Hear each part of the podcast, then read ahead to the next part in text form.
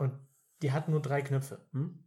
Und da habe ich versucht, die Uhrzeit einzustellen. Hm. Und saß da und irgendwann tippt, mir, tippt mich jemand aufs Knie an, die, eine Frau, die vor mir saß, guckt mich an und ich schaue hoch und sage, Entschuldigung, ja, können Sie es bitte sein lassen? Sie, Sie drücken schon seit fünf Stationen auf dieser Uhr rum und das Gepiepe macht uns alle wahnsinnig. Das habe ich überhaupt nicht, ich habe es überhaupt nicht wahrgenommen. Ich bin morgens in so einem Tunnel. Also, Toll, du warst der Vollidiot. ja, war genau der, den Stefan eben betitelt hat. Hier kommt was Neues auf uns zu. Was Neues für die Ohren. Was zum Hören. Was zum Nachdenken und Mitreden. Hier kommt Holy Moly. Hallo und herzlich willkommen zu einer neuen Folge von Holy Moly, deinem Podcast zum Thema Glaube, Kirche und Gesellschaft. Vielen Dank für die vielen Zuschriften zur letzten Folge an die, die uns geschrieben haben. Und wir freuen uns heute auf eine Folge zum Thema. Kluge Urteile. Super, René. Das war René. Darum geht's. René, herzlich Ich war kurz willkommen. überrascht, dass ich das jetzt sagen soll schon. Ja, vielen Dank. Genau, ja. Ich hatte das Vorurteil, dass ich geglaubt habe, dass du so spontan bist und das aufnimmst. Ich muss die Schlagfertigkeit muss ich mühsam vorbereiten, ich. Herzlich willkommen auch Daniel. Danke. Daniel und René unterstützen mich heute. Ich bin Stefan und wir sprechen heute über das Thema Vorurteil und Urteil. Ja, wir haben in der Vorbereitung festgestellt, das habt ihr auch in der letzten Folge gehört, wer sie gehört hat. Hört gerne mal rein. Wir haben ähm, relativ äh, viel Glauben darüber, was wir wissen. Und wenn wir dann antworten, dann sind die Antworten falsch. Und wir haben jetzt in der Vorbereitung festgestellt, das ist gar nicht immer unbedingt gemeint, wenn wir von Vorurteil sprechen. Das müssen wir abgrenzen. Also im Grunde steckt hinter jedem Urteil irgendwo ein Vorurteil, das ziemlich äh, falsch sein kann. Also egal, was du urteilst, lieber Hörer, lieber René, lieber Daniel, das kann etwas Falsches beinhalten. Das haben wir ja letztes Mal mit dem Quiz gemacht oder ihr habt das gemacht. Fand ich total super, äh, weil ich hatte, glaube ich, bei dem Quiz kaum Punkte auch. ich glaube, René war irgendwie weit vorne. Ne? Ja, eben nicht. Das ist ja das Problem. Ja, Kai hatte das so schön äh, erzählt, dass ähm, sogar, also das wurde auch an äh, Universitäten und Professoren und keine Ahnung, äh, an all die ganzen intelligenten Leute geschickt und ähm, was Kai gesagt hatte, dass keiner äh, alle, alle Fragen richtig beantwortet hat.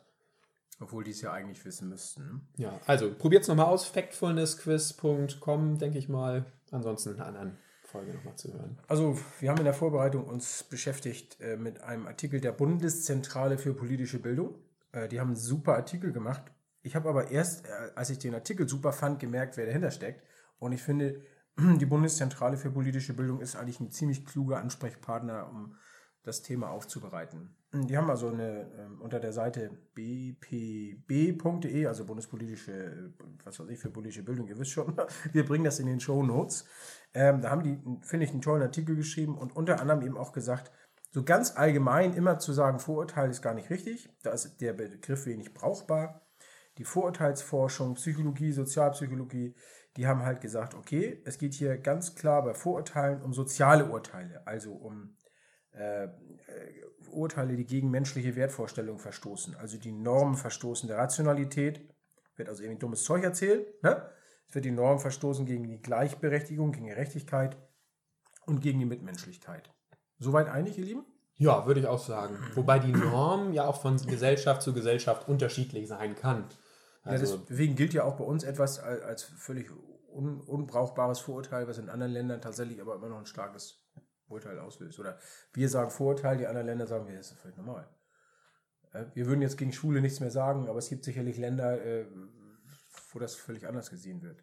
Genau, weil die Normen in den unterschiedlichen Gesellschaftsgruppen und Gesellschaften und Milieus auch unterschiedlich sein können. Genau. Aber um das nochmal hervorzuheben, was du gerade gesagt hast, Vorurteil nach der Definition von der äh, Bundeszentrale für politische Bildung, also in diesem Artikel, hat immer was Wertendes mit drin. Also da ist immer ähm, positiv oder eine negative Wertung mit drin. Ich finde ja seit geraumer Zeit, dass es auch super ist, Dinge zu beschreiben. Äh, ihr kennt sicherlich den Kollegen, der morgens reinkommt und als erstes, oh, ein Scheißtag, ey, ist nichts läuft, der Verkehr wird immer schlimmer, die Autofahrer fahren auf wie die letzten Henker, also sowas von, ich habe überhaupt keine Lust mehr.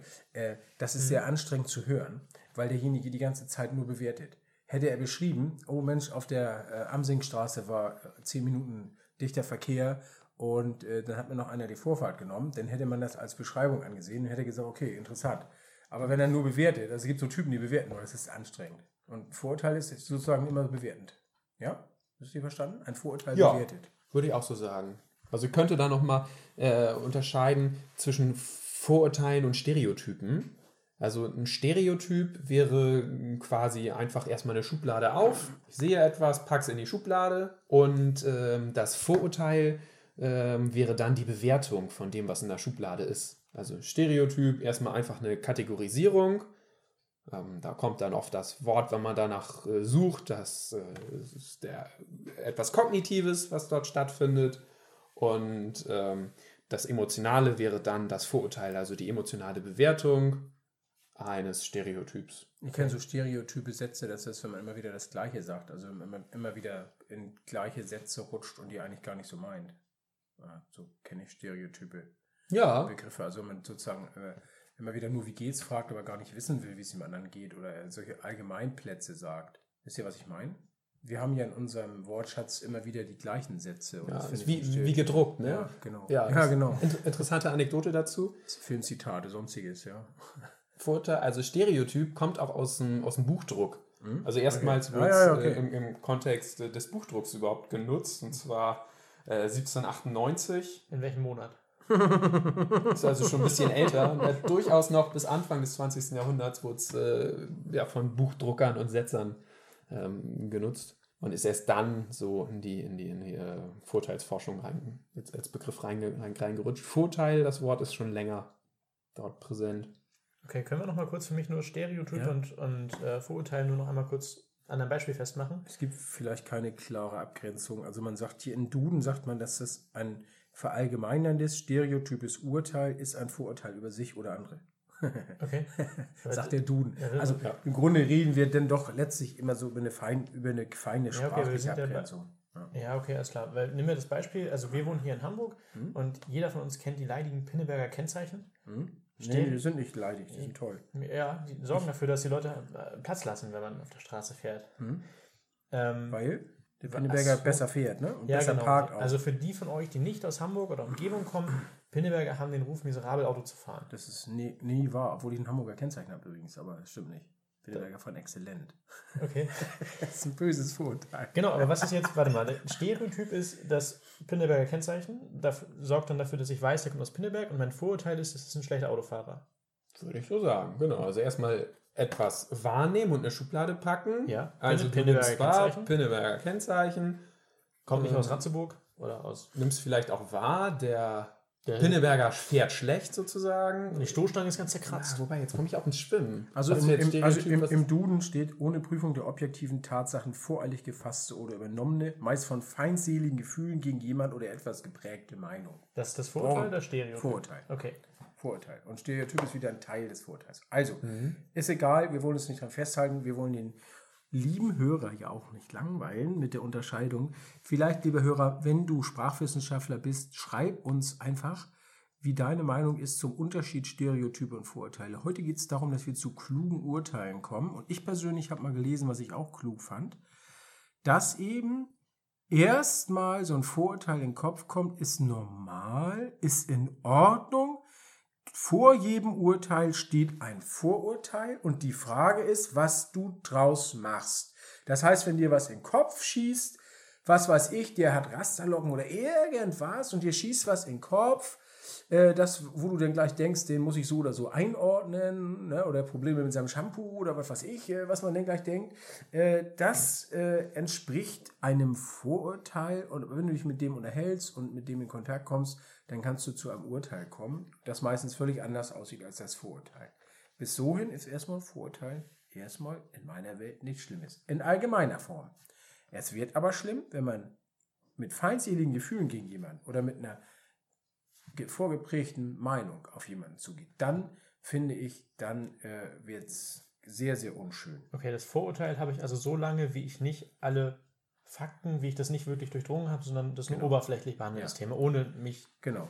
Du prüfst die objektiven Tatsachen nicht. Und da Genau. haben wir ja neulich in diesem, in Also diesem ich- Quiz auch festgestellt, wie Ja. man da mit den objektiven Tatsachen teilweise äh, wie weit, wir haben so viel Wissen wie noch nie in der Welt. Aber wir haben ganz, ganz viel Vorurteile, obwohl wir das Wissen haben, weil wir Dinge auch einfach falsch interpretieren.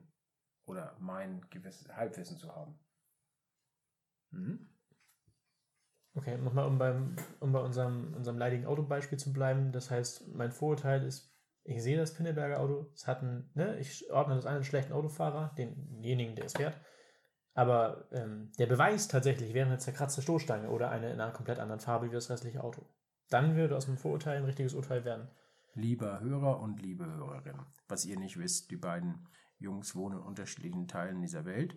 Daniel und ich haben äh, gerne mal Pinneberger Kennzeichen. Ich habe einen Firmenwagen mit Hamburger Kennzeichen und René kommt aus Hamburg. Ne? Jetzt dürft ihr eins nicht vergessen. Der Pinneberger als solches fährt sehr vorsichtig und sehr vorschriftsmäßig, weil in Pinneberg wird schärfer geblitzt als in Hamburg. Wenn du hier zwei, drei Kilometer zu schnell fährst, dann macht das Fump. Auch nachts, auch in der Baumschule. Ne? Was ich zum Beispiel total ungerecht finde. Deswegen fährt der Pinneberger als solches extremst langsam, weil er weiß, hier wird er echt an jeder Ecke geblitzt. Ja, und um ein bisschen Brisanz daraus zu nehmen, ich habe auch ein Pinneberger Kennzeichen. Ach, gibt's ja nicht. Ach ja, stimmt. Erzähl's keinem bitte. Ich habe einen Hamburger, er hat einen Pinneberger, wir streiten uns hier. Ist auch schön, ja. Finde ich gut. Also, ähm, der Hamburger parkt übrigens immer auf der falschen Straßenseite. Müsst ihr mal darauf achten, wenn ihr mal nach Hamburg kommt, liebe Hörer, wenn du, lieber Hörer, nach Hamburg kommst. Der Hamburger parkt immer links, das macht der Pinneberger grundsätzlich nicht. Also auch daran kann man die beiden unterscheiden. Der Pinneberger parkt nicht auf der falschen Straßenseite, in die falsche Richtung. Macht er nicht. Außer in der Einbahnstraße, da darf der ja. Daniel, kannst du das bestätigen? Nein. Ach, Denn ich mache sprachlich die Unterschiede, dass ich niemals die Gruppenzugehörigkeit, ich benutze eigentlich niemals den Gruppensingular. Also, dass ich äh, der Pinneberger und der Hamburger sage. Es sind die Pinneberger und die Hamburger. Nee, ich versuche Gruppen- meistens über Plural. Individuen äh, zu sprechen und nicht über Gruppen. Das heißt, das ist also heißt, bereits du schon eine dich da besser Technik. Ähm, Also ich park mal links, mal rechts. Das gebe ich zu.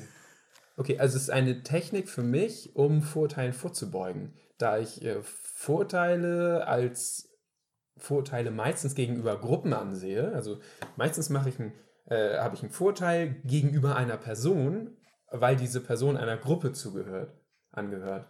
Und wenn ich eine Person im Gruppensingular anspreche, dann äh, hat, das, hat diese Person alle Eigenschaften dieser Gruppe an sich. Und das finde ich äh, äh, Man, man relativiert die Person dann auf, auf das, was die Gruppe definiert.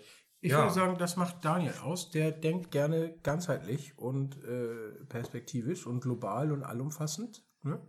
Und es gibt hier äh, sicherlich andere Diskussionsteilnehmer, die äh, diskutieren eher aus, dem, aus der Stärke heraus. Also ich würde halt die These aufstellen, dass in so gut wie jedem Fall, wenn ein Gruppensingular angewandt wird, also bei dem Pinneberger oder dem Hamburger, ich finde, das ist ein super Beispiel, weil, weil da sich einfach keiner dran aufhängen kann, denke ich mal. Da sind, äh, das Also ist wir haben uns das nicht mal vorher zurechtgelegt. Ja, das hat sich gut. tatsächlich gerade entwickelt. ja, sehr, sehr dankbare ich finde Vorurteile. das cool auch. Ich total gut. Ich glaube, dass es so gut wie keinen Anwendungsfall gibt, wo es wirklich Sinn macht. Aber nun kommen wir noch mal hier zu dem Punkt jetzt. Also wenn du durch Pinneberg fährst, also durch die, durch die Orte hier, Heizenweg, Relling, zum See, dann wirst du tatsächlich erleben, dass auf der falschen Straßenseite in, gegen die verkehrte Richtung prozentual weniger Autos falsch parken als in Hamburg.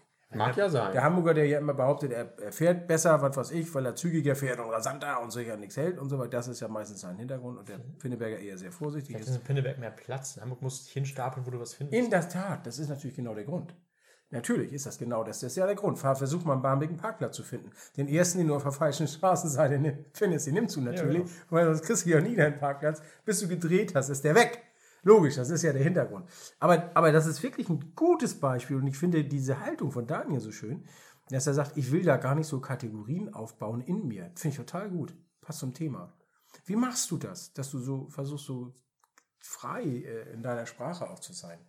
Also grundsätzlich immer über Achtsamkeit. Also das, was ich sage und das, was ich denke, äh, mir dessen auch bewusst zu werden. Also welche Worte nutze ich, um etwas zu, zu, zu frame. Also im Grunde genommen hat Vorurteil, äh, über Vorurteile zu, zu reden ja auch immer etwas damit zu tun, über, über Framing zu reden. Also welchen äh, Denkrahmen setze ich bei meinem Bild, das ich gerade bemühe, um etwa einen Sachverhalt zu erklären. Und da versuche ich halt meinen Denkrahmen immer so weit und vorurteilsfrei wie möglich zu setzen.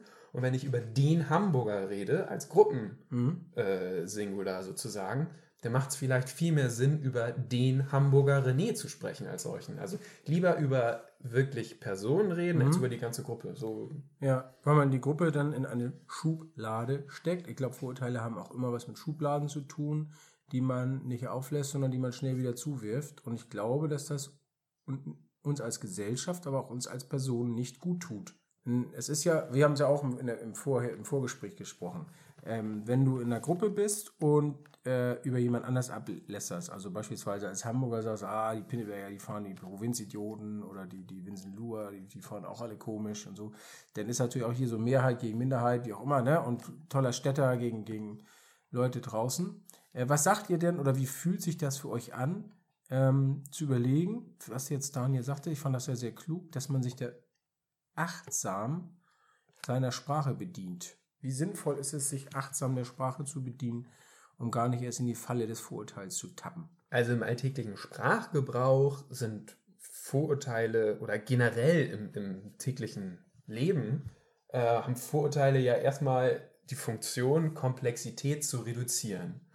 Also wenn ich mit irgendwas konfrontiert bin, dann habe ich, indem ich in Schubladen denke, indem ich Stereotype bediene und kategorisiere, habe ich sehr einfach, möglichst schnelle Entscheidungen zu treffen. Insofern fühlt es sich für mich erstmal gut an, schnell Entscheidungen treffen zu können. Denn alles, was schnell geht. Ich habe letztes Mal so äh, mir überlegt, Intelligenz hat damit zu tun, oder ist das möglichst in kurzer Zeit viele Aufgaben erledigen zu können. Denn wenn ich unendlich viel Zeit habe, dann kann ich auch jegliches Problem, das ich mir ausdenken kann, lösen. Da unser Leben aber begrenzt ist, ähm, wird in unserer Gesellschaft, so im Sprachgebrauch, ist mit Intelligenz eigentlich immer die Fähigkeit, Probleme möglichst schnell lösen zu können, gemeint. So, insofern ist ähm, äh, möglichst gut zu kategorisieren und vernünftige Stereotype äh, zu, sich dessen, deren zu bedienen, das ist natürlich eine kluge Sache, weil ich dadurch möglichst schnell ans Ziel komme. Das spart mir auch Aufwand einfach, ne? wenn, ich, wenn ich in gewissem Rahmen Sachen vor, vorkategorisiert habe und nicht alles von Null auf, auf anfange zu bewerten, dann ähm, also, es macht mein Leben ein Stück einfacher. Ja, die Frage ist ja, wir können ja auch nicht alles mit unserem Bewusstsein steuern. Ähm, ich habe ja dieses schöne Bild mal, was ich total klasse finde.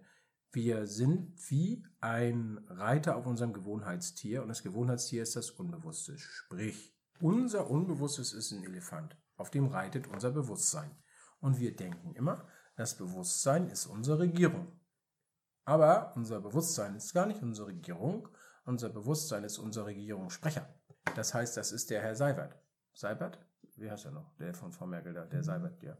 Das heißt, das ist unser Bewusstsein. Das hat also in Wahrheit gar nicht so viel Auswirkung, wie wir denken, weil er so Unbewusstes macht für uns Dinge. Wenn wir jetzt anfangen würden, beim Schuhe zu binden, zu überlegen, welchen Schuh nehme ich denn jetzt zuerst, ja, dann dauert, der, dauert das zu lange. Wenn wir überlegen, mit welcher Hand putze ich jetzt meine Zähne und mit welchem Zahn fange ich an, ich fange automatisch mit der rechten Hand an, mache die Zahnpasta drauf und dann fange ich links oben an und gehe nach links unten und gehe nach rechts oben und gehe nach rechts unten. Wobei meine Zahnärztin sagt, rechts oben würde ich ein bisschen vernachlässigen. Liebe Grüße an meine Zahnärztin. Also das Vorurteil entsteht auch durch diese Autopiloten, mit denen wir durch die Gegend reisen. Okay, also du sagst, dass mein Unterbewusstsein ganz viel von meinem Alltag, von dem, wie ich bin, steuert? Ja, Okay. auch die Sprache. Das sind ja die stereotypen Sätze, die wir bilden. Das heißt, ein großer Teil unserer Sätze, auch im Verkauf zum Beispiel, wir beide sind ja im Verkauf, die bilden wir aber überall, in jedem Beruf, ne? wird bei einer Krankenschwester nicht, nicht anders sein. Guten Morgen, wie geht's denn? Wie haben Sie geschlafen? Also es sind ja doch immer die gleichen Sätze. Auch wenn du, wenn du äh, einen Kunden hast und so weiter, dann sagst du viel Erfolg zum Schluss oder ja, vielen Dank für den Auftrag oder du sagst ja immer dasselbe. Ne? In der Regel. Wir, wir hangeln uns meistens mit so, mit so stereotypen Sätzen durch den Alltag, weil auch selbst die ganze Sprache, unsere ganze Kommunikation viel aus Stereotypen, das heißt aus so Satzbauteilen besteht, die wir immer wieder einsetzen. Ja, also, also ich schreibe relativ viele E-Mails im Büro, denken wir mal an, oh, ich, ist ja ganz toll, ne? wenn, man, wenn man die Möglichkeit hat, Outlook zu nutzen und Schnellbausteine zu benutzen, dann spart sich ja so viel Schreibarbeit. Man schreibt aber auch dadurch zwangsläufig immer das Gleiche. Ja, genau. Ja. Wo wir dabei sind. Also spart dann Ja, viel ja, Zeit, wenn, wenn man das benutzt. Richtig. Aber man, ähm, man drückt sich auch nicht besonders herzlich aus, sondern ähm, Und so ein, sehr gleichförmig. so ein, so ein Vorurteil ist eben auch ähm, äh, äh, schnell bei der Hand und wirkt im ersten Moment bequem. Jetzt finde ich ja, für mich gefühlt ist es so, man fühlt sich aber trotzdem schlecht. Also ich kenne das von mir, dann urteile urteil ich über mich selber. Das kannst du doch nicht denken. Das kannst du mal im Ansatz denken. Wieso äh, hat er jetzt X oder Y, wieso denkst du, das ist ein Drogenhändler, nur weil er hier an der Hafenstraße steht und, und so und so aussieht? So, ja? Was, was veranlasst dich dazu? Geht doch nicht. Ja? Dann schimpfe ich mit mir selbst. Also habe ich sozusagen, ähm, Laura Marlena Seiler hat das mal in einem Podcast gesagt, dann hast du the judge of the judge of the judge, dann urteilst du über dich, dass du über dich urteilst. Also man kann ja sogar über sich urteilen, dass man jetzt gerade über sich urteilt. Ja, Sag nur, sei doch mal entspannt mit dir selber. bin ich bei dir. Ist mir, ist mir genauso passiert. Ähm, jetzt, pass auf, erzähle ich, erzähl ich euch kurz. Das war irgendwo Hafen City, Speicherstadt, da in der Ecke. Ich habe Kopfhörer auf und laufe da über irgendeine Brücke. Und da kommt mir eine junge Frau entgegen, offensichtlich eine Asiatin oder eine junge Frau mit asiatischem Hintergrund und spricht mich an. Und ich habe irgendwas relativ laut gehört, dass ich nichts verstanden habe, nehme die Kopfhörer ab und äh, fragt sie auf Englisch, was sie denn von mir möchte. Und dann erklärt die mir auf Deutsch, dass sie nur wollte, dass ich ein Foto von ihr vor irgendeiner Kulisse mache. Da habe ich mich hinterher habe ich mich geärgert. Das heißt, warum denkst du eigentlich, nur weil die so aussieht, dass sie, dass sie kein Deutsch spricht? Das kann ja wohl nicht wahr sein. Das stimmt ja nicht mit dir. Genau das, was du gerade meintest. Ne? Mhm, Da, da urteilt man über sich selber und ähm, findet sie selber doof für sowas, so, Mhm. so engstirnig gedacht. Und dann dachte ich aber jetzt im Nachhinein, eigentlich ist das egal, oder? Also es gibt ja, wir hatten das, Vorurteile gibt es in positiv und in negativ und manchmal vielleicht auch in banal. Also ist es denn wichtig, ob die Deutsch oder Englisch spricht? Die hätte auch sein können, dass ich, kein Deutsch, dass ich gar kein Deutsch spreche. Also ich finde ja, dass sie sich vielleicht verletzt gefühlt haben könnte, wenn sie alle Leute ständig auf Englisch ansprechen, nur weil sie in Hamburg wohnt und asiatisch aussieht. Und sie erlebt das den ganzen Tag, das ist ihr Alltag. Irgendwann nervt sie das wahrscheinlich, weil es so oft vorkommt. Dann wäre es vermutlich besser oder für sie angenehmer gewesen, man hätte sie auf Deutsch angesprochen. Ja, aber es ist ja in Wobei keiner, Weise, auch das cool, ist in keiner Weise abwertend gemeint von, von, Nee, nee, von nee, mir. also, richtig, ja. also gar nicht. Ich sehe mich ja dann, also gerade hier in Hamburg, hier laufen ja Leute von allen Kontinenten rum und Deutsch sprechen zu können, ist jetzt keine, kein nichts, was dich irgendwie auszeichnet, ein besserer Mensch zu sein als irgendwer, der es nicht kann. Na, nun ist ja auch, lieber Hörer, die Hafen City, wer das nicht kennt, ein Touristenmagnet. Und da sind tatsächlich natürlich auch in der Gegend jetzt äh, viele Touristen zu erwarten. Hättest du sie in Lurup getroffen, äh, dann hättest du vermutlich eher auf Deutsch angesprochen, wenn sie zehnmal äh, asiatischer aussieht. Weiß nicht, kann sein. Ja. Auf Also es kommt ja auf, also das ist tatsächlich so, auch Vorurteile kommen auf den Zusammenhang an, auf, in dem du auf, auf ihn triffst. Ne? Wenn du nicht so achtsam bist, wie Daniel uns empfiehlt. Achtsam darauf zu achten, dass man auch in der Sprache gar keine Kategorisierung macht, wenn sie nicht unbedingt nötig sind. Ich finde das aber einen interessanten Punkt. Also, eigentlich hast du ja gesagt, oder habe ich das richtig verstanden? In der Situation war das Vorurteil völlig egal. Weil die Situation, ihr habt sie ja lösen können. Ja, wir haben miteinander Keiner hat sich können, genau. offiziell äh, oder offensichtlich verletzt gefühlt sozusagen. Und Nee, im nee. Nachhinein hast du dann angefangen, über dein Verhalten nachzudenken. Habe ich das richtig verstanden? Ja, richtig. Ich habe mich gleich schlecht gefühlt. Ich weiß, was Ja. fehlt dir ein? Warum denkst du eigentlich, dass die kein Deutsch kann? Nur weil sie jetzt irgendwie nicht so aussieht wie du. Aber ich meine, ist es am Ende völlig egal, oder? Also, Da finde ich eben auch tatsächlich, dass man mit sich ein bisschen entspannter sein muss. Man hat eben Ja, gewisse danke. Prägungen, man hat gewisse, man hat eben gewisse ähm, Dinge mitbekommen in seinem Leben, gewisse Erfahrungen, die vielleicht falsch sind. Das haben wir im Quiz gesehen. Und mit diesen falschen Erfahrungen gehst du durchs Leben. Die, das ist dann dein Elefant, der fährt dich. Und dann äh, ähm, äh, sozusagen, dann, dann sprichst du irgendwas aus in der falschen Sprache oder im falschen Ton oder du denkst etwas, von dem du denkst, ne, was vielleicht falsch ist. Und dann äh, ist eben die Frage, wie gehe ich damit um? Wie, wie ist das bei euch, Daniel und René? Fühlt ihr euch auch im Grunde schlecht, wenn ihr das Gefühl habt, ein Vorurteil zu haben? Ja, ja klar, auf jeden Fall. Also tatsächlich. Ja, ich ist auch. mir, ist Ja, mir ja, ganz genau. handfest Mhm. passiert. Mhm. Also Mhm. da als Beispiel. Mhm.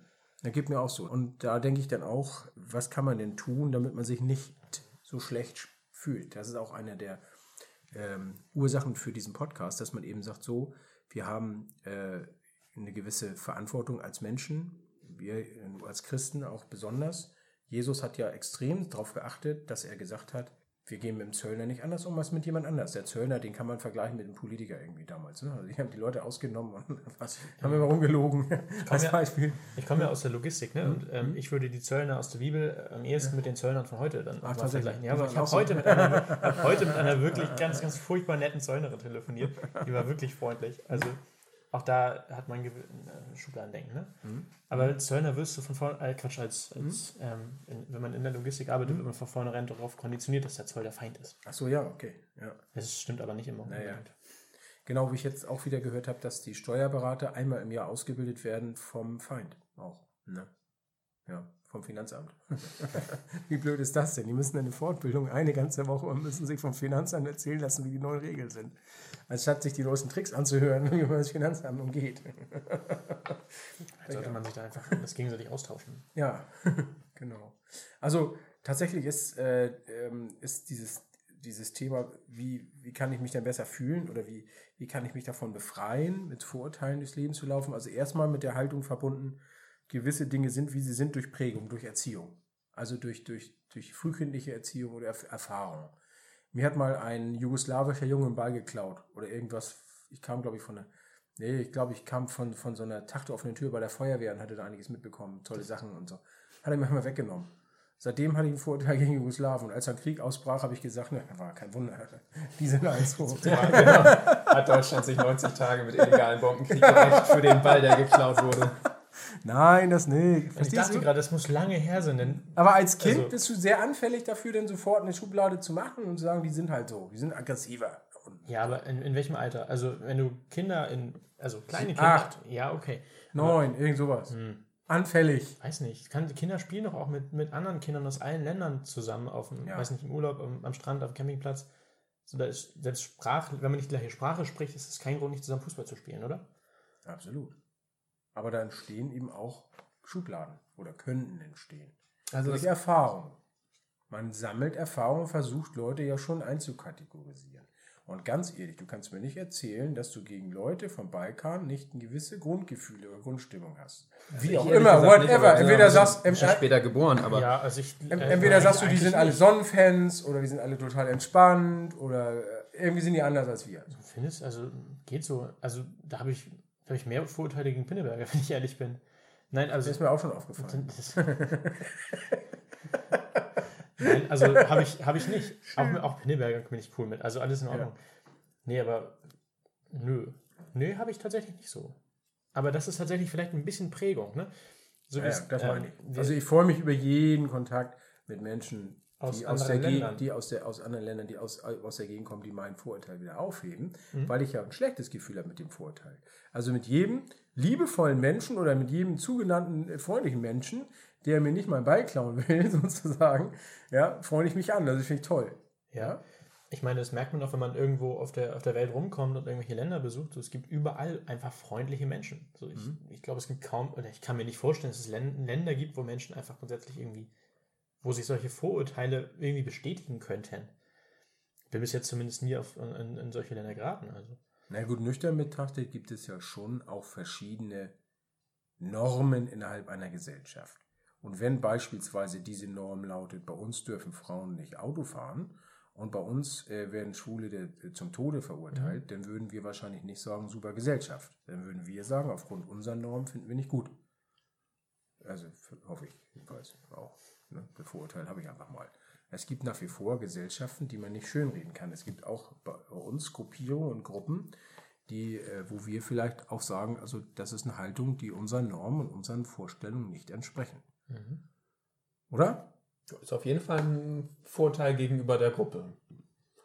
Ist, müsste man jetzt ausdefinieren, über welche. Also, das ist auch so ein, ähm, ein Punkt, ähm, den ich vielleicht ganz spannend finde. Die Frage, die du vorhin gestellt hast, war ja, was tut man gegen die schlechten Gefühle bei Vorurteilen? Ein Punkt wäre, gar, gar nicht erst äh, Vorurteile ausbilden, sozusagen.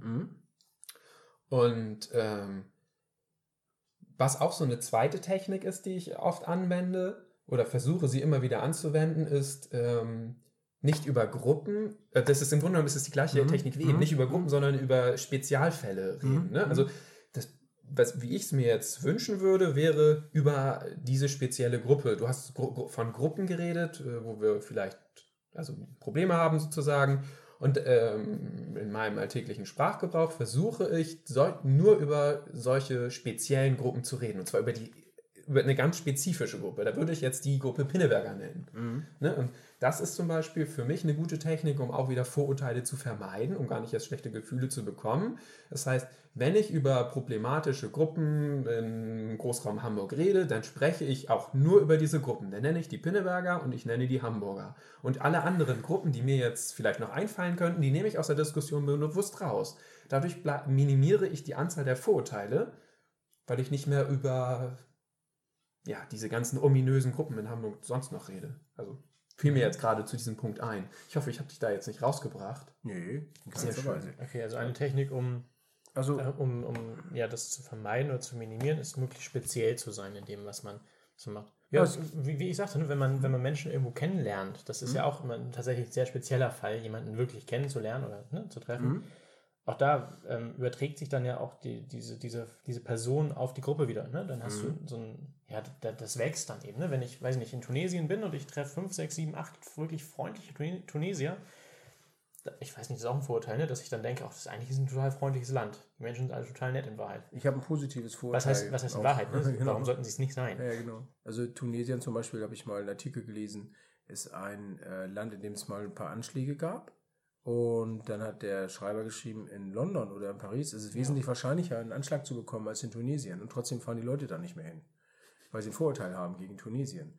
Und ich, das ist voll ungerecht. Ne? Die müssen haben voll zu leiden. Die Hoteliers haben nichts mehr zu tun, die Leute kommen nicht und so.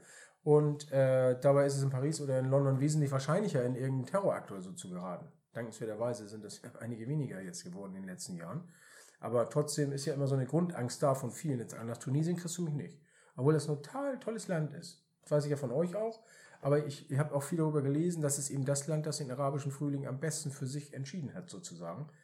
Na, haben jetzt auch gerade ihre politischen Problemchen, jetzt im Moment gerade. Aber im Grunde genommen geht es doch äh, äh, da sehr wieder so nach diesem Schubladen-Denken. Ja, nach Paris fahren wir, nach London auch. Aber dass uns da eine gelb west- vestet oder was verhaut, ist uns wesentlich wahrscheinlicher. Ja, aber auch da, es, auch da ist es wieder diese Verallgemeinerung. Ne? Ja. Also, äh, auch in, ähm, in Marokko gab es auch in Marrakesch Mhm. irgendeinen einen Anschlag auf, äh, auf ein Café vor einigen Jahren. Mhm. Und ein Arbeitskollege, ein ehemaliger von mir, ist ganz in der Nähe geboren, er ist Marokkaner.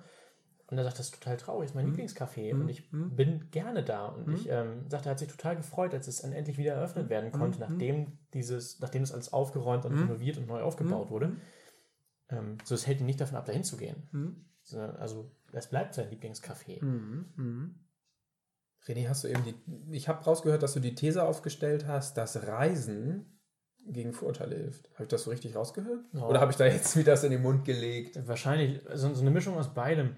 Nein, Reisen, das kann, also der Schlüssel ist es auf keinen Fall. Doch, Findest du? hundertprozentig. Hundertprozentig. Ja, aber keine, keine, keine Allheil, kein Allheilmittel. Du musst mit Menschen ins Gespräch kommen, die eine andere Kultur haben und eine andere Norm haben als du, um herauszufinden, wo die ihre Vorteile hat. Also wo die ihre Gaben hat, wo die, wo die sozusagen stark sind. Also ich war, ich war mal in einem Land, das hier viele Vorurteile hervorruft. Das nennt sich Türkei. Und ich fand die Menschen total liebenswert. Und ich habe aber auch ein bisschen für mich, so für mich, entschieden, dass gewisse Normen da anders sind als hier. Das kann Vorurteil sein, aber ich habe es für mich als Urteil empfunden. Dass ich also herausgefunden habe, dass da gewisse Dinge anders laufen und gewisse Sachen einfacher, gewisse Dinge komplizierter sind als bei uns. Aber ich habe sofort gedacht, boah, sind die in Ordnung. Ne? Also mega gastfreundlich, mega offen, so habe ich sie erlebt. Das war dann so, wo ich dann sagte, ich hatte vorher ein paar Vorurteile und dann habe ich ein neues Urteil gebildet. Und trotzdem habe ich noch ein paar Urteile für mich gehabt. Bevor du darauf antwortest, ähm, ich halte es auch für eine super Therapie, ähm, wenn man bei sich selber merkt, oh, ich habe Vorurteile gegenüber einkommensschwachen Stadtteilen, in Hamburg beispielsweise. Da gibt es einen einkommensschwachen Stadtteil, Wilhelmsburg. Finde ich eine super Sache, einfach mal durch Wilhelmsburg zu laufen. Einfach mal wirklich durchzulaufen, denn hier ein Kumpier essen, da einen Döner oder so, sich in den Park setzen, mit den Leuten dort einfach mal beobachten, was machen die denn hier. Und äh, also ich habe einen Kumpel, der da wohnt und äh, also meine ganzen Vorurteile gegenüber Wilhelmsburg und der Veddel, also das ist, das ist so schön da.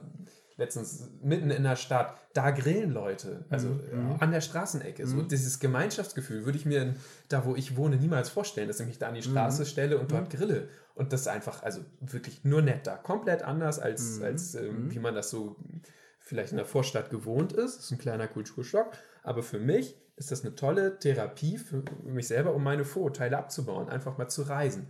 Ähm, Also und Stefan hatte dir jetzt gerade äh, widersprochen. Stefan meinte vehement, äh, doch, das ist der Schlüssel.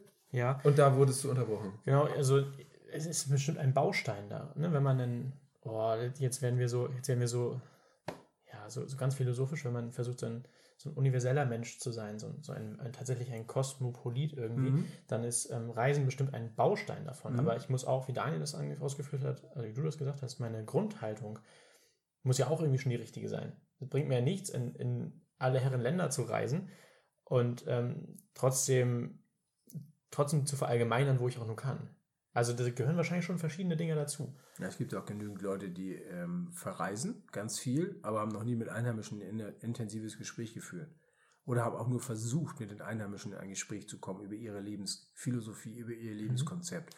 Und auch da hast du natürlich vollkommen recht, du kannst dich ja mit 14 Leuten unterhalten, aber dann hast du mit 14 Leuten gesprochen. Und nicht mit den Millionen Griechen, die es vielleicht noch gibt, oder äh, Spanien oder Tunesien oder Marokkanern. Das hat ja überhaupt keine, äh, keine Relevanz für ein allumfassendes Urteil, aber das brauche ich nicht. Ich bin nur der Meinung, wenn ich in ein anderes Land gehe, dann nehme ich immer etwas mit, was mich vertieft, was mein Verständnis erweitert, wenn ich mit den Einheimischen ins Gespräch komme. Und nicht nur mit der Putzfrau in meinem, als Zimmermädchen oder was, sondern auch, oder an der Bar, sondern wenn ich wirklich auch versuche, intensiv mit den Menschen, äh, also meine Frau war beispielsweise, sie hat sich mit mehreren Frauen hingesetzt, sie haben dann auch öffentlich dann da in so einem Park gemeinsam so, so was gebacken und da hat sie sich, durfte, wurde sie eingeladen, komm mit zu uns, dann setze ich hier mit zu uns hin, die haben sich total nett unterhalten. Die eine hat sie übersetzt und das war für sie ein ganz intensives Erlebnis. Das war auch in der Türkei, wo sie sagte, das war so toll, dieses Gemeinschaftsgefühl mit denen zusammen. Ne?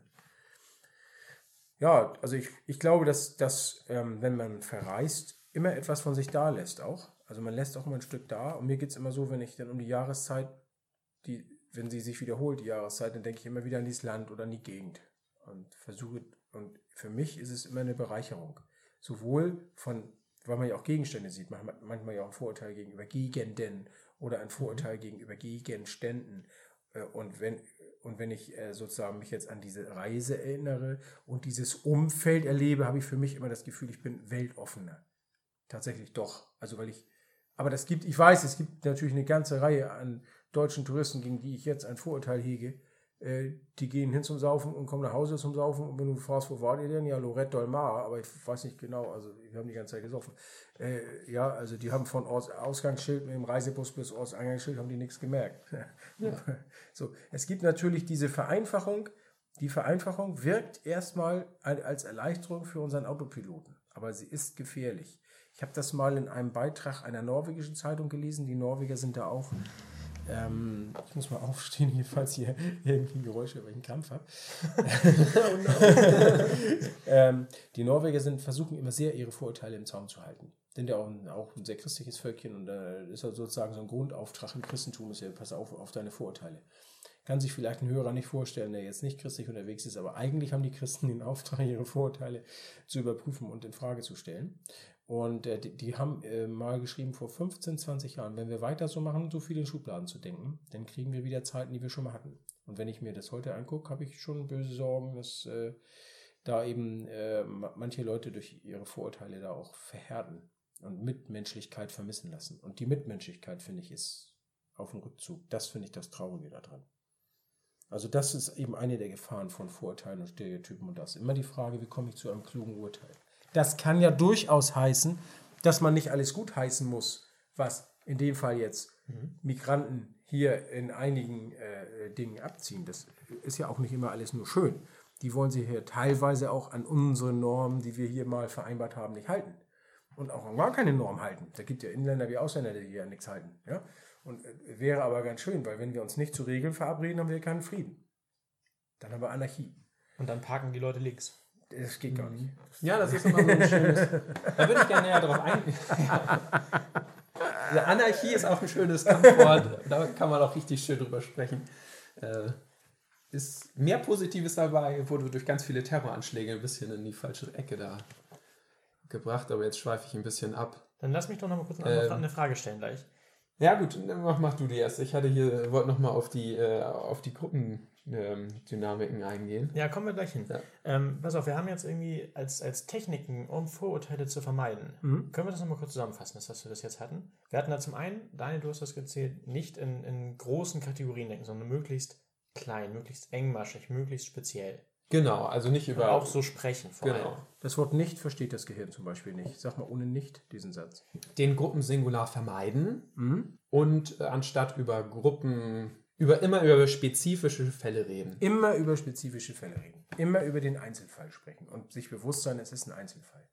Okay. Es sei denn, man, man hat da irgendeine Studie oder so, wo ein Mhm. gewisser wissenschaftlicher Grundstandard sozusagen Mhm. zugrunde liegt. Da kann man aber ganz im Spezifischen über diese Studie reden. Und sich bewusst werden, dass gewisse Prägungen halt sind, wie sie sind und unseren Autopiloten nur helfen. Und dass die jetzt erstmal noch nichts Böses sind, solange wir dann nicht jemanden verunglimpfen oder seine Mitmenschlichkeit in Frage stellen oder anfangen, ihn zu diskriminieren. Okay, das ist der erste Punkt, ne? Wirklich speziell Hm? denken, sprechen, Hm? handeln. Hm?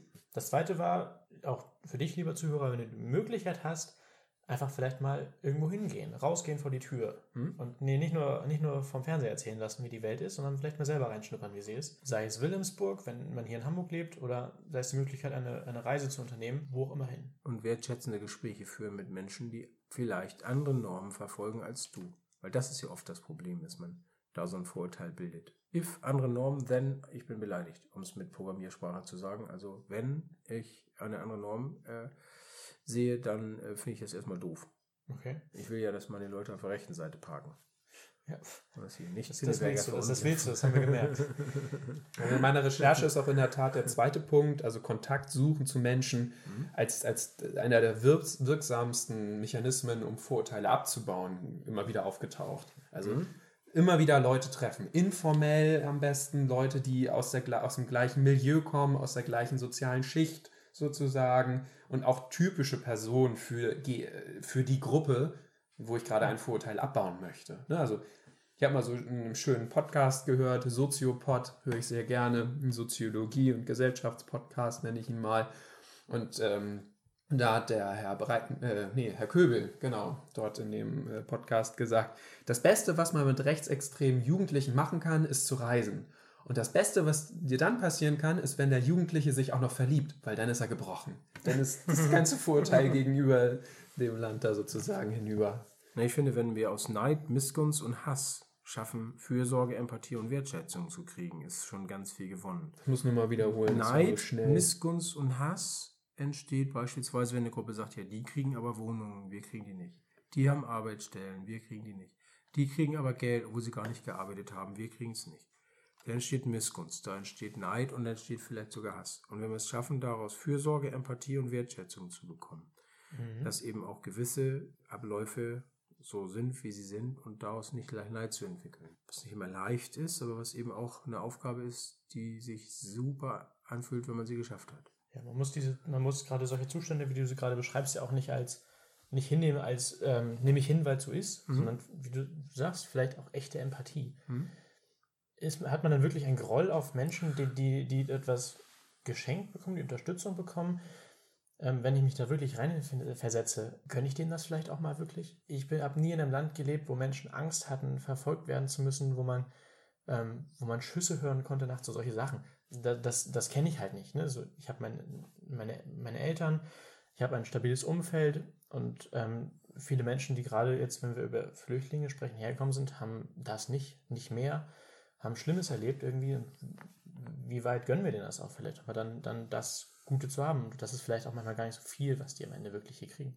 Da gab es mal einen Flüchtling, der hier ankam und erzählte dann, ein paar Jahre später, als er zum ersten Mal ankam, gab man ihnen Fahrräder, aber nicht ohne ihn zu erklären, wie man hier in Deutschland Rad fährt. Also pass auf, ihr kriegt jetzt Fahrräder, okay, aber seid vorsichtig. Erstens, in Deutschland fährt man auf dem Radweg. Und wenn man nach links und nach rechts fährt, hält man den Arm raus und man fährt vorsichtig und behutsam und achtet auf sein Umfeld. Ja, aber die Fahrräder kriegt ihr erst morgen. So, dann liefen die also abends spazieren, guckten sich also so hier das deutsche Umfeld an und beobachteten nun ganz besonders, wie denn der deutsche Radfahrer so fährt. Da ist keiner auf dem Radweg gefahren, da hat auch keiner die Hand rausgehalten. Weder nach rechts noch nach links. Also die haben fürchterlich äh, Tränen gelacht darüber, dass man ihnen nur erzählte, wie man hier in Deutschland Fahrrad fährt, aber sie haben keinen Deutschen gefunden, der das so macht. das, das war dann auch so ein Vorurteil, dass, äh, dass, man, dass man dachte, man müsste denen erstmal erklären, wie das hier so geht, aber es macht hier keiner. Du fährst ja auch, bist ja auch mit dem Fahrrad hier. Ja, oder? also du hältst dich an alles. Natürlich. Ist aber auch, rettet aber auch das eigene Leben, wenn man an der roten Ampel vielleicht auch doch nochmal stehen bleibt, gerade im Feierabendverkehr. Aber du hast eben schön, äh, kannst du nochmal die Eigenschaften, die du da umgedeutet hast, sozusagen wiederholen? Das Aus, aus Neid wird Fürsorge, aus Missgunst wird Empathie und aus Hass wird Wertschätzung. Also ein wertschätzendes Gespräch zu führen, mit jemandem sozusagen in die Wertschätzung zu kommen. das Ja. finde ich, finde ich einen tollen Punkt. Denn äh, das würde vielleicht noch die drei komplett machen an, an Techniken, wie man ähm, Vorurteilen begegnen kann. Und äh, da wird immer wieder Persönlichkeitsbildung genannt. Ich finde, das ist ein blö- blö- blöder Begriff, weil da kann man so wenig mit anfangen.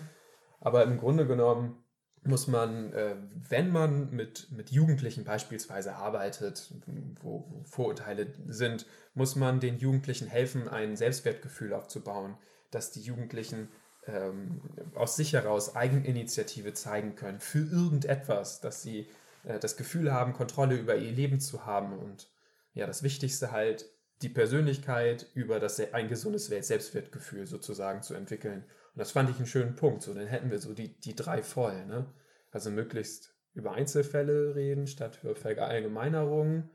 Nummer zwei war, Mit Menschen in Kontakt kommen, nach Möglichkeit auch aus, aus wirklich anderen Kulturkreisen. in echten tiefen Kontakt kommen, ja. Auch Ja. die andere Normen eigentlich be beherzigen oder leben und da eben dann, äh, besprechen. Natürlich sucht man mit Menschen im Gespräch immer die Gleichheiten. Also man wird ja immer erstmal suchen, so wo sind denn die Ähnlichkeiten, um auch anzudocken. Das ist nun beim Menschsein so. Wenn du keine Ähnlichkeiten hast und nichts findest, wo du andocken kannst, wird es halt auch immer anstrengend dann. Ne?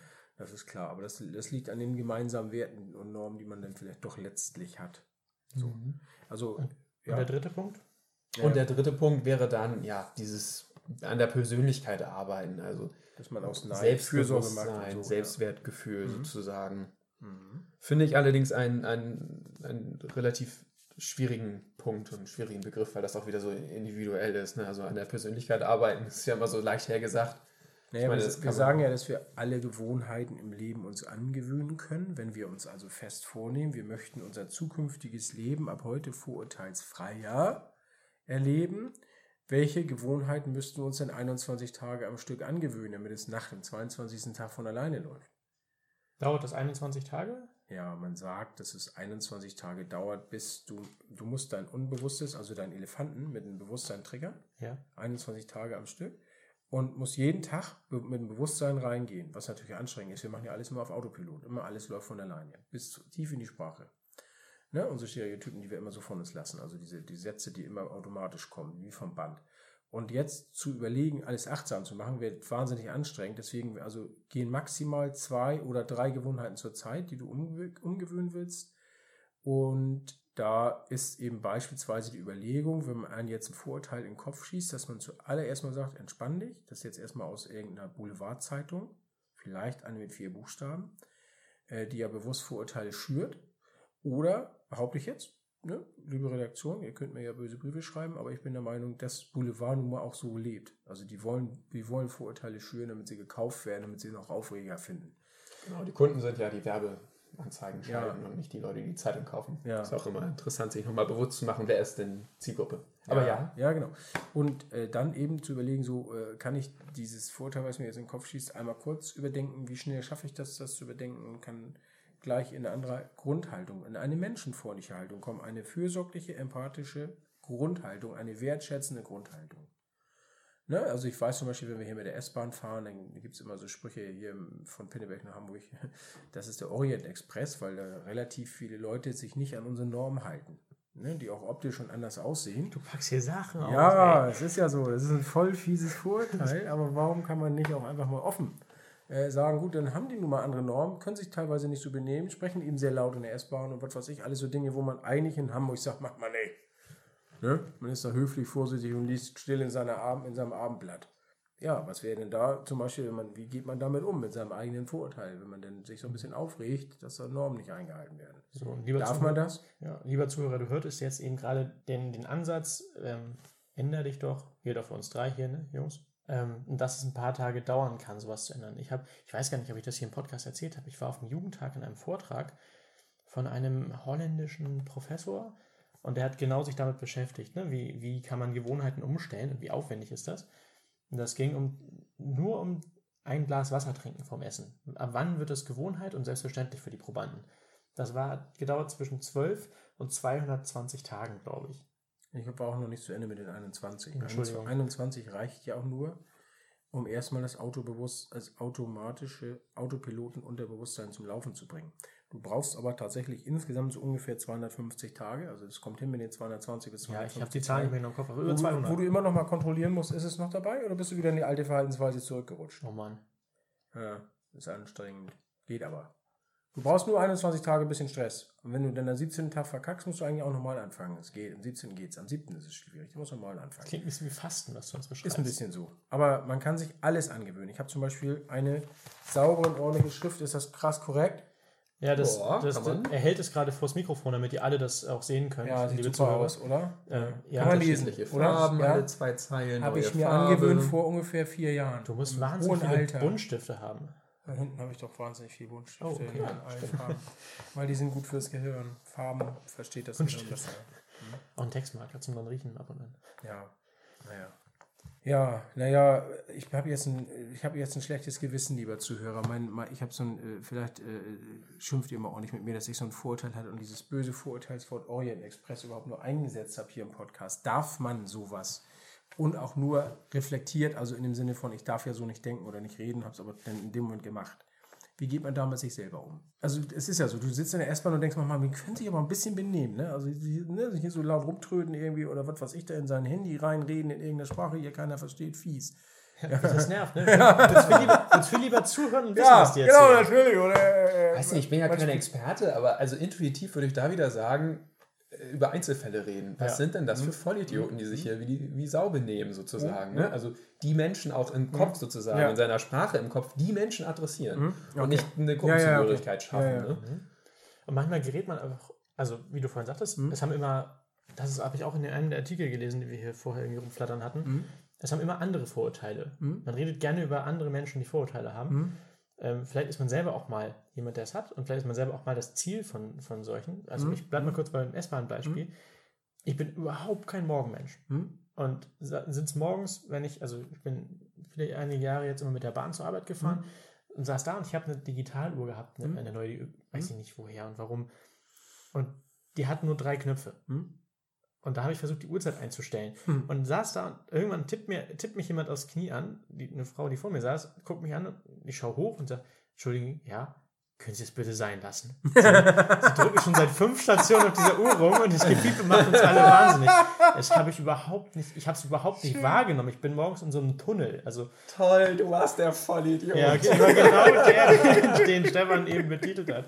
Das tat mir wahnsinnig leid. Ich äh, habe auch, glaube ich, das Teil gewechselt aus Scham dann. ähm, ja. Ich muss dann auch los.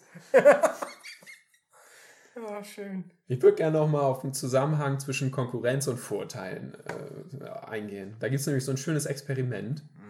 Und zwar hat da ein amerikanischer Sozialpsychologe äh, in den 50er Jahren eine, äh, ist in ein Jugendzeltlager gegangen und hat dort zwölfjährige Jungs in zwei Gruppen unterteilt. Und diese beiden Gruppen hat er nun Aufgaben lösen lassen. Und ähm, im einen Aufbau haben die, äh, sind die beiden Gruppen, mussten gegeneinander konkurrieren.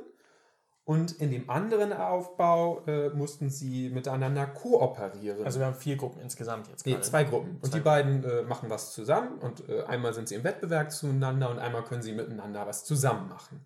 Und dabei hat man festgestellt, dass äh, die beiden Gruppen, als sie miteinander in der Konfliktsituation waren, dass sie dort mehr negative Gefühle gegenüber der anderen Gruppe hatten, dass sie äh, die Handlungsweisen eher negativ waren gegenüber den Mitgliedern der anderen Gruppe und sie insgesamt aggressiver waren. Die Aggressivität zwischen den beiden Gruppen hat, als sie ko äh, konkurriert haben, äh, zugenommen. So typisch Jungs mit zwölf, ne? wo man sich so richtig vorstellt, so das war so ein Ja, nicht nur, spiel mal mit mir Risiko. Mädchen Abweichler, auch, oder? um zurück aufs Thema zu kommen, wurden Abweichler dort auch besonders bestraft, ne? also die von der Gruppennorm abgewichen sind. Okay. Und als die Situation dann geändert wurde und die. Jungs in den beiden Gruppen eine Aufgabe bekommen haben, wo sie kooperieren mussten, da hat man dann festgestellt, äh, dass die Rivalität und die Vorurteile wieder aufge aufgehoben würden. Also die haben sich wieder aufgelöst. Und das ist nun ein interessanter Punkt, weil wir sind auch so ein bisschen eingegangen. Ähm, also Deutschland rutscht in der Krisenzeit immer nach rechts. Das hat man äh, 1933 gesehen, das hat man die Jahre vorher in der Finanzkrise gesehen, das hat man äh, in 2008 gesehen, in der Euro-Krise, in der Weltwirtschaftskrise. Ich weiß nicht, ob man das 1998 in der Wirtschaftskrise auch gesehen hat, da war ich noch zu jung. Ja, Aber- aber Gerhard Schröder gewählt. Ja, das war zum ersten Also Mal ja. grüne Regierung. also ja. Weil, genau, das waren die mit Jugoslawien. Es gab eine rot-grüne Regierung. Genau. Okay. Und ähm, Schön, das ist ein Vorurteil gegen Gerhard Schröder, ich merke. also ich würde Bleiben bei der Gruppe. das nicht als Vorurteil, Nein, nein. aber ist auch okay. Bleiben wir bei den Und Gruppenbeispielen. jedenfalls ähm, Das ist schön. Ja? führt also ähm, der, dieses Konkurrenzumfeld in einer Gesellschaft zu verstärkten Vorteilen gegenüber anderen Gruppen einer Gesellschaft. Finde ich sehr interessant. Ich denke auch, das merken wir. Also man tritt immer gerne nach unten. Ne, man, man, den Druck, den sozialen Druck gibt man gerne nach unten weiter. Individuen Neid- der Neid, eigenen Gruppe und werden. Hass, Hass, ja, genau. Was? Neid, Missgunst und Hass ist, steckt so hinter diesen Vorurteilen. Mhm. Das ist die Ursache. Das heißt aber, die, die, das Resultat aus dieser Studie ist dann ja am Ende, dass wir alle glücklicher und produktiver sind, wenn wir zusammenarbeiten und nicht gegeneinander. gegeneinander. Absolut. Ich meine sogar, dass die Spieltheorie, also das ist Ja. ein Gebiet der Mathematik, unterschiedliche Herangehensweisen, also kooperative oder egoistische Herangehensweisen unter anderem auch bewertet oder beschreibt. Und die Spieltheorie äh, sagt durchaus auch, dass äh, ein kooperatives Verhalten aller Teilnehmer am Spiel äh, für alle Teilnehmer eigentlich das bestmögliche Ergebnis liefert. Also es gibt diverse Hinweise, dass ähm, die ähm, äh, also ein Konkurrenzkampf eher schädlich für Gesellschaften ist. Aber das ist momentan nicht das Narrativ, das sich durchsetzt. Das ist eigentlich eher so die Wettbewerbsgesellschaft. Die Was ist ein. Narrativ? Ein Narrativ ist ein, äh, eine Geschichte, die hinter etwas steht. Apropos Geschichte, was haltet ihr denn von meiner Idee im Hinblick auf ähm, Vorurteile, auf das Image einzugehen von Gruppen? Was haben für euch, äh, welches Image haben für euch Engländer, Russen oder Amerikaner? Und was glaubt ihr selber? Was habt ihr denn für ein Image in eurem Umfeld? Boah, Im Grunde willst du uns nur provozieren jetzt mit der Frage. Da kann man ja nicht, kann man nicht gut Weise. rauskommen. Man will ja auch einer, man will ja auch an sich einer, ja- einer ganzen Bevölkerung kein, keine, ähm, nichts überstülpen und sagen, die sind so und so oder wir sind. Die haben ein bestimmtes Image. Und jetzt ist natürlich genau das wichtig, was Daniel ja auch sagte. Wir wollen jetzt aber ja auf den Einzelfall gehen. Es mag Engländer geben, die vielleicht auf Malle schon mal erwischt wurden mit viel zu viel Alkohol. Aber ich glaube ganz sicher, es gab auch eine ganze Reihe von Deutschen, die das gleiche Image haben. Ne? Da äh, äh, pr- prügeln und saufen durch die Gegend zu gehen. Genau. Was ja auch mal Spaß machen kann. So, so weiß ich nicht. Ja, der Russe ja eh nicht. Der Amerikaner wählt natürlich immer die falsch und und und. Also es gibt so eine ganze Reihe äh, von Imagefragen. Aber was ich meine, fragt dich, lieber Hörer, fragt ihr euch, frage ich mich, welches Image habe ich, welches Image präge ich von mir? Bin ich mir bewusst, dass meine Außenwirkung vielleicht eine ganz andere ist als meine Innenwirkung? Also geht es jetzt gerade wahrscheinlich eher darum, Vorurteile äh, geschickt zu nutzen. Also wenn ich zum Beispiel, wenn ich jetzt an meinem Image arbeite oder mir überlege, welches Image möchte ich gerne nach außen hängen. Bei Image denke ich immer an eine Firma sozusagen. Also wenn ich mir jetzt als Unternehmen Daniel denke, ich möchte jetzt ein vernünftiges Image machen, Ja. dann hat das ja was mit Selbstmarketing zu tun. Oder Nein. möchtest du so in die Richtung? Nein, nein, Oder? in keinster Weise. Was heißt Image übersetzt? Also ich würde das mit Bild Ja, ein Bild. Was machen sich die Menschen für ein Bild von Daniel? Ne? So. Und jetzt, welches Bild vermittle ich? Und welche, was ist die Fremdwahrnehmung? Und welches Bild meine ich zu vermitteln? Also die Eigenwahrnehmung. Und das hat eben auch damit zu tun, wo denke ich, jetzt löse ich hier Vorurteile aus und in Wahrheit ist es vielleicht selbst gemacht, weil ich ein bestimmtes Image oder ein bestimmtes Bild von mir vermittle, das gar nicht so gemeint ist. Das meine ich jetzt Mhm. auf mich bezogen. Das kann ja jeder jetzt mal für sich, also du, für jeder jetzt für sich, auch jeder Hörer für, für sich mal fragen, welches Image will ich denn vermitteln, welches Image vermittle ich? Oder anders gesagt, beispielsweise, wir sind der festen Überzeugung, dass wir absolut vorurteilsfrei durchs Leben gehen, aber in manchen Gesprächen mit manchen Menschen äußern wir uns sehr abfällig über bestimmte Gruppen, äußern wir uns sehr schubladendenkend.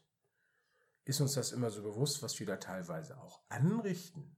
Oder sind wir auch in unserer Sprache da wieder sehr vorsichtig, was du eingangs sagtest, Daniel? Ne? Welches Image haben wir denn da? Ohne dass wir jetzt Dinge schönreden wollen. Das ist ja immer, was man dann auch nicht will. Ne? Dass, man, dass man auch nicht mal Klartext reden darf oder kann über Probleme, die auftauchen.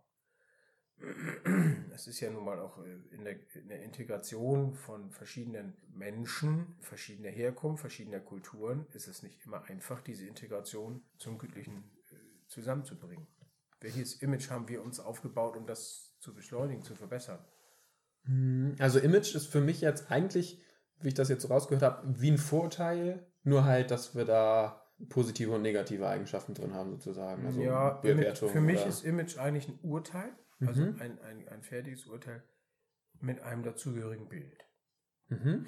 Also wenn wir jetzt nochmal den Engländer, den Russen, den Amerikaner nehmen, dann haben wir bestimmte Bilder, verschiedene Bilder, also Images, die wir uns tatsächlich im Großen und Ganzen machen. Also bei England denken wir vielleicht noch irgendwie an grüne Wiesen und an so, an so Schottenrock oder was bei den Schotten, nicht? Und, und äh, an, an Fußball natürlich und an äh, Pubs beispielsweise oder in Irland. Ne? So. Äh, bei, bei den Russen denken wir vielleicht an Kreml und, und äh, an, an die russische Seele und äh, natürlich an Wodka, ne? so als, als Vorurteil. Ne? Also nicht als, als Vorurteil, sondern als, weil, weil Wodka nach Russland gehört. So, und bei uns gehört eben der Korn, ne? im Zweifelsfall dazu. So, aber die Idee ist halt, welches, welches, welches Urteil, äh, oder Pelzmützen, Russland ist Pelzmütze, so, diese große Pelzmütze. Amerikaner ist Cowboyhut, Stetson und, und äh, Texas und, und Weitläufigkeit und, und, und Welt, Weltmacht und so weiter. So, und welches Image möchte ich dann vermitteln? Von mir und welches Image wollen wir vermitteln hier als Bevölkerung? Welches wollen wir als Christen vermitteln? Ist uns das bewusst? Sind wir uns dessen klar? Und sind wir uns Fremd- und Eigenwirkung klar? Also es ist, es ist interessant, nicht? Welches, welches, äh, wir beschweren uns vielleicht, und sagen, der, der hat der Vorurteile gegen mich, aber wir haben vielleicht eine bestimmte Art zu kommunizieren und Wörter einzusetzen, Die das dem leicht macht. Genau ja, das zum- genau, das meine ich. Also, lieber Hörer, liebe Hörerin, Daniel deutet an, dass wir über alles reden können hier in unserem Podcast, aber nicht über unsere Zeit. Und äh, was nehmen wir als Fazit mit? Punkt 1, möglichst über Spezialfälle reden und nicht über verallgemeinert äh, über Gruppen. Zweitens, mit Menschen in Kontakt kommen, sei es nun in, in fremden Ländern oder vielleicht vor der eigenen Haustür und ganz bewusst mal auch andere Kulturkreise und andere Meinungen und andere Lebensumstände treffen als, ja, als die eigenen. So ein bisschen den eigenen Horizont aufmachen, auch für, für das, was vielleicht gar nicht so gewohnt ist. Ja, und ich persönlich würde sagen, äh, dass wir als drittes äh, auf die Persönlichkeitsbildung gehen. Und in der Persönlichkeitsbildung kommen wir dann in den nächsten Folgen. Wie erreichen wir Wertschätzung, Empathie in unserem Umfeld, in unserem Miteinander?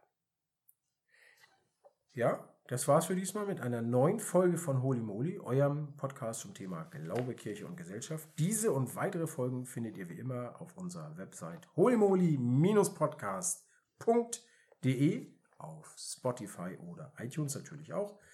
Und bitte gebt uns bei iTunes eine 5-Sterne-Wertung. Das heißt für uns, sichtbar zu werden. Bei Fragen und Anregungen könnt ihr uns eine E-Mail schreiben an team at holymoly-podcast.de oder ihr schreibt uns bei Instagram at holymoly-podcast. Dort findet ihr auch die neuesten Infos zu unseren Folgen. Das war's aber nun wirklich. Bis zum nächsten Mal bei Holy Moly. Tschüss. Macht's gut.